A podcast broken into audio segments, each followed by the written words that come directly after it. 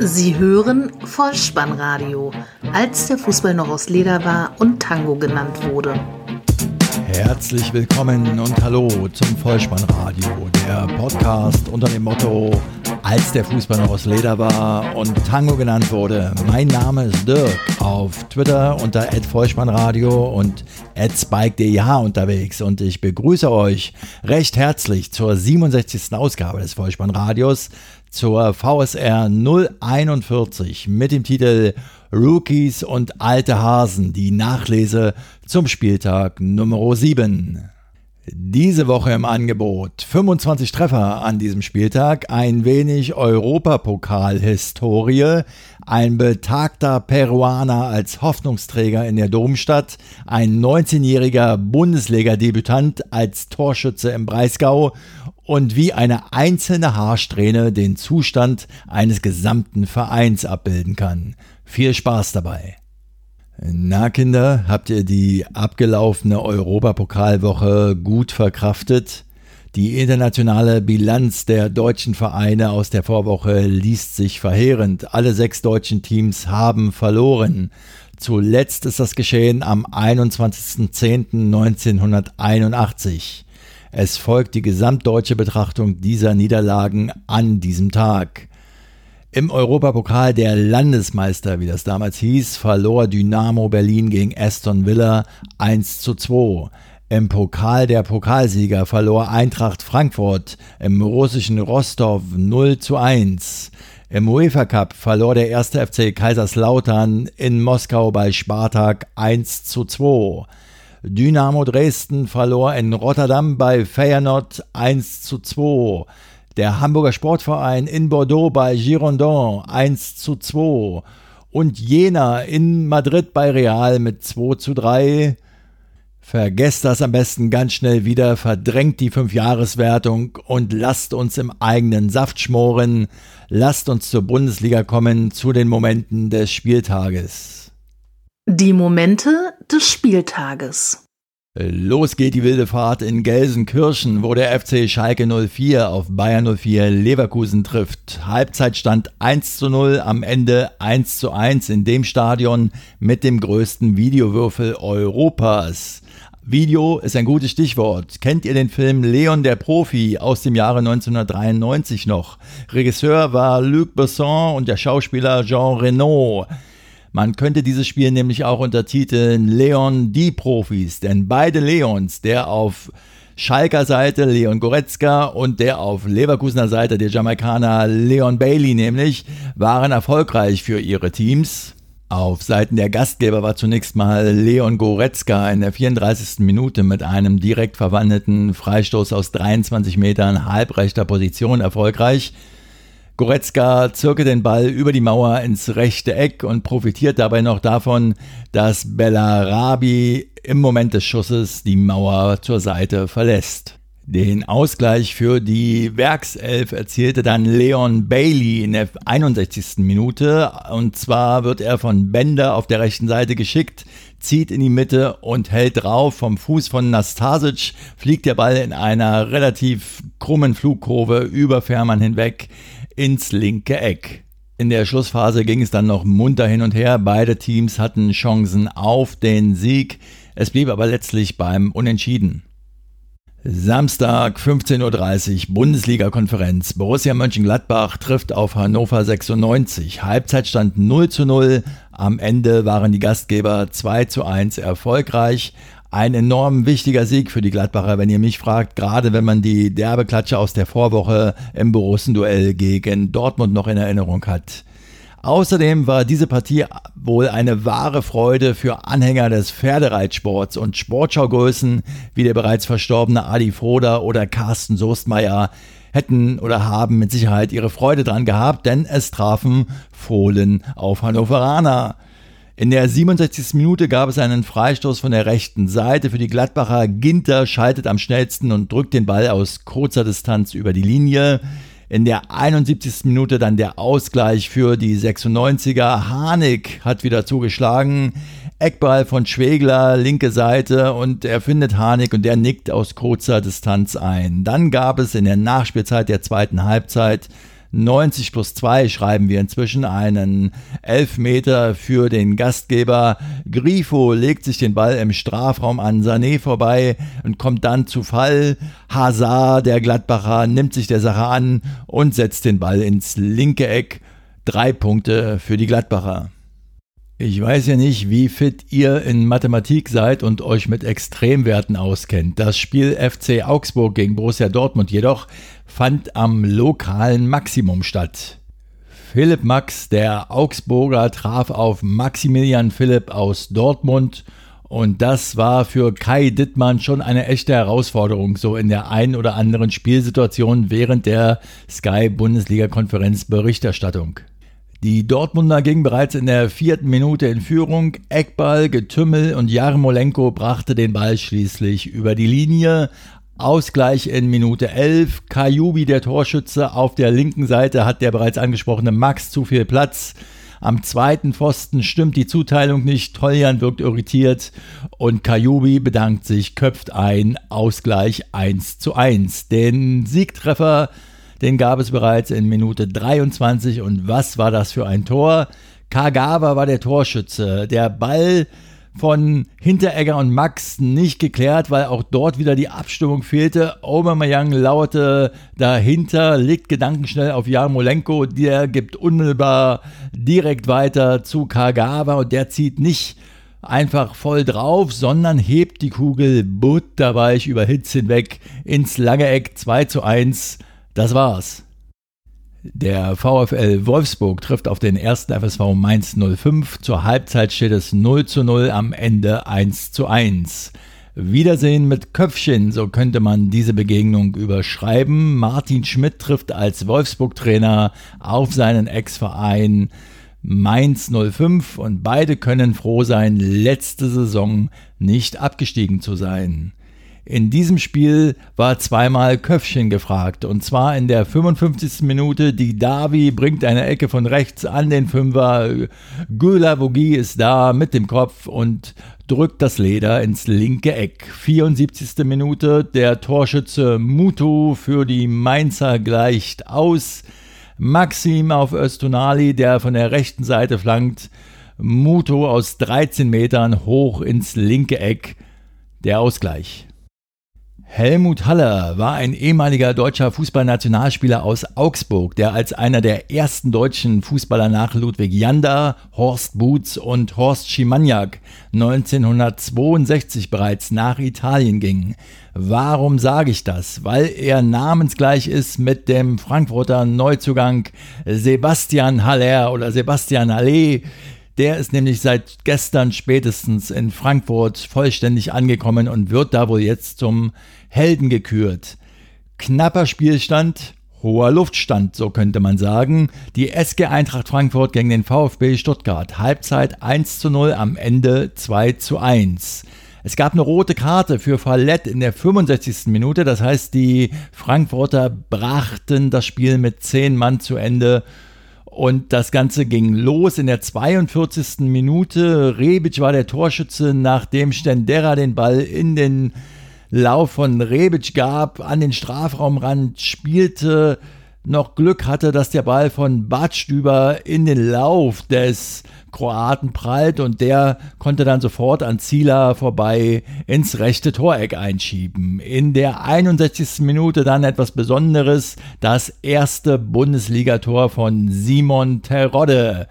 Nach einem Eckball köpft Terodde unbedrängt per Aufsetzer ins rechte Toreck ein.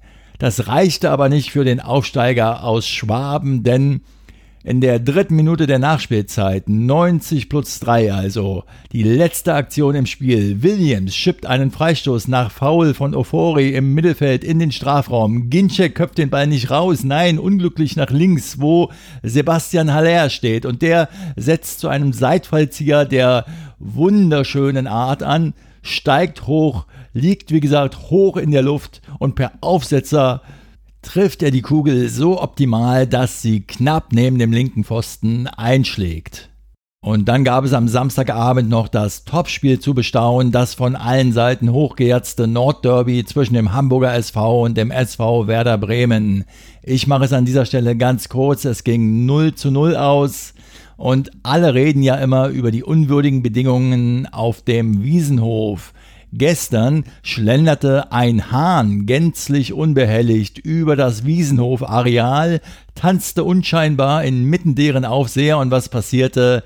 Nix, rein gar nix, keine Tore, unentschieden 0 zu 0. Und dann sind wir schon am Sonntag angelangt. Der SC Freiburg trifft auf die TSG 1899 Hoffenheim. Halbzeitstand 2 zu 1, am Ende 3 zu 2. Für alle Leute, die dem sonntäglichen Kirschgang frönen ist die gewöhnungsbedürftige Anstoßzeit 13.30 Uhr sicher nicht leicht zu erreichen. Es ging nämlich auch schon früh los in der 14. Minute.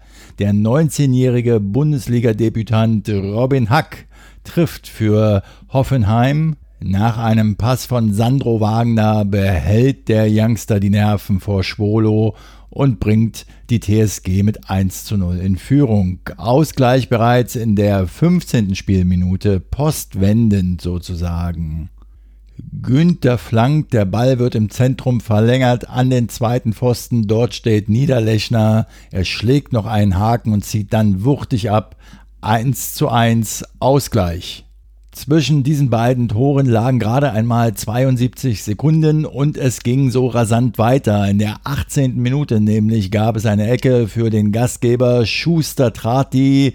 Am ersten Pfosten verlängerte Höfler und so Jünschi war da und nickt ein zum 2 zu 1 für die Gastgeber. Eine wunderschöne Kopfballstaffette, ein Begriff, der mir in letzter Zeit viel zu kurz kommt.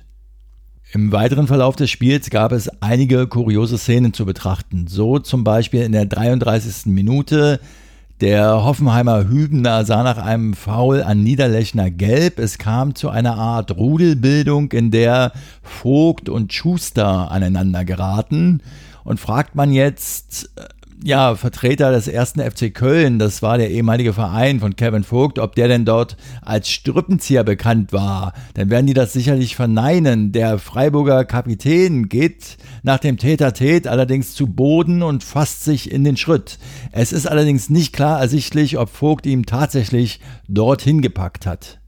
Kevin Vogt spielt auch in der nächsten Szene eine Rolle. In der 42. Minute gerät er mit Robin Hack, dem Debütanten und Torschützen, aneinander bei einem Kopfballversuch. Der Robin Hack muss da leider dann ausgewechselt werden. Er leidet eine Gehirnerschütterung. Ochs kommt für ihn aufs Feld. Wir schreiben die 77. Spielminute. Plötzlich liegt Sandro Wagner im Anstoßkreis und muss sich leicht übergeben. Glücklicherweise geht es ihm Minuten später schon wieder besser, nachdem er etwas Flüssigkeit zu sich genommen hat. Es ist nicht überliefert, ob er sich deshalb übergeben musste, weil er ins Nationalmannschaftsaufgebot wiederum berufen worden ist.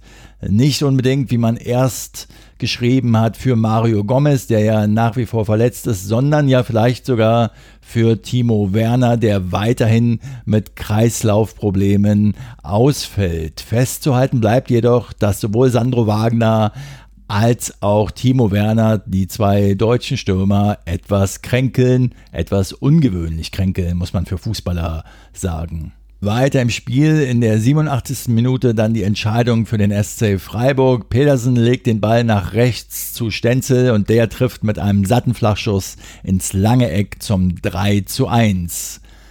Es gab noch ein Eigentor zu bestaunen. Schuster, der Eigentorschütze, nachdem Ochs den Ball im Strafraum von der rechten Seite in die Mitte befördert. Schuster boxiert ihn dann über die Linie ins eigene Tor. Es ist nicht bekannt, ob er noch beeinträchtigt war von dem gewaltigen Strippenzug des Hoffenheimers Kevin Vogt. Hertha BSC empfängt vor 71.212 Zuschauern im Olympiastadion den Rekordmeister FC Bayern München ohne Carlo Ancelotti. Der Italiener war unter der Woche entlassen worden. Die Nachfolge übernimmt interimsmäßig zunächst Willi Sagnol, der bisherige Co-Trainer. 0 zu 1 der Halbzeitstand, 2 zu 2 der Endstand. In der zehnten Minute gingen die Bayern in Führung. Boateng schlägt den Ball mal hoch in den Strafraum. Hummels steht am Elfmeterpunkt Mutterseelen allein und köpft aus knapp elf Metern in die Maschen. In der 49. Minute erhöht Robert Lewandowski Tolisso spielt ihn hoch an, weit an die Strafraumgrenze den Ball und dort verliert Stark, der an diesem Nachmittag seinem Namen keine Ehre machte, das Kopfballduell gegen Lewandowski und der wiederum schaltet blitzartig, dreht sich und vollendet ins kurze Eck. Dann aber drehten die Berliner auf. In der 51. Minute Haraguchi wird auf links angespielt, von Robben ignoriert und dann gibt es einen japanischen Sololauf, der sich gewaschen hat. Er dribbelt an Boateng, Kimmich und Hummels vorbei, schlägt den Ball schließlich im 16er halb hoch vors Tor. Dort verpasst zunächst Kalu, der auch bereit stand, aber Duda war da und drückt aus kurzer Distanz die Kugel über die Linie. 1 zu 2 der Anschlusstreffer. Und in der 56. Minute kam es noch besser. Rekik nimmt einen Plattenhart-Freistoß im Halbfeld auf, legt ihn dann wohl etwas unfreiwillig auf Kalu auf und der bedankt sich und schiebt die Kugel freistehend aus acht Metern zum Ausgleich ins Tor.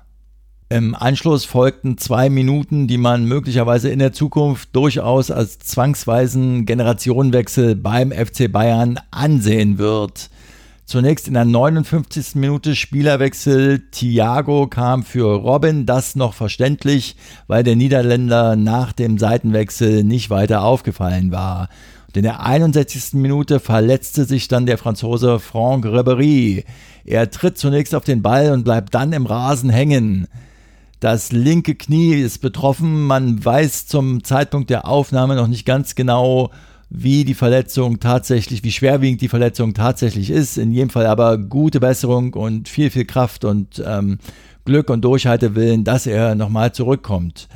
Kingsley Coman kam für ihn auf den Platz.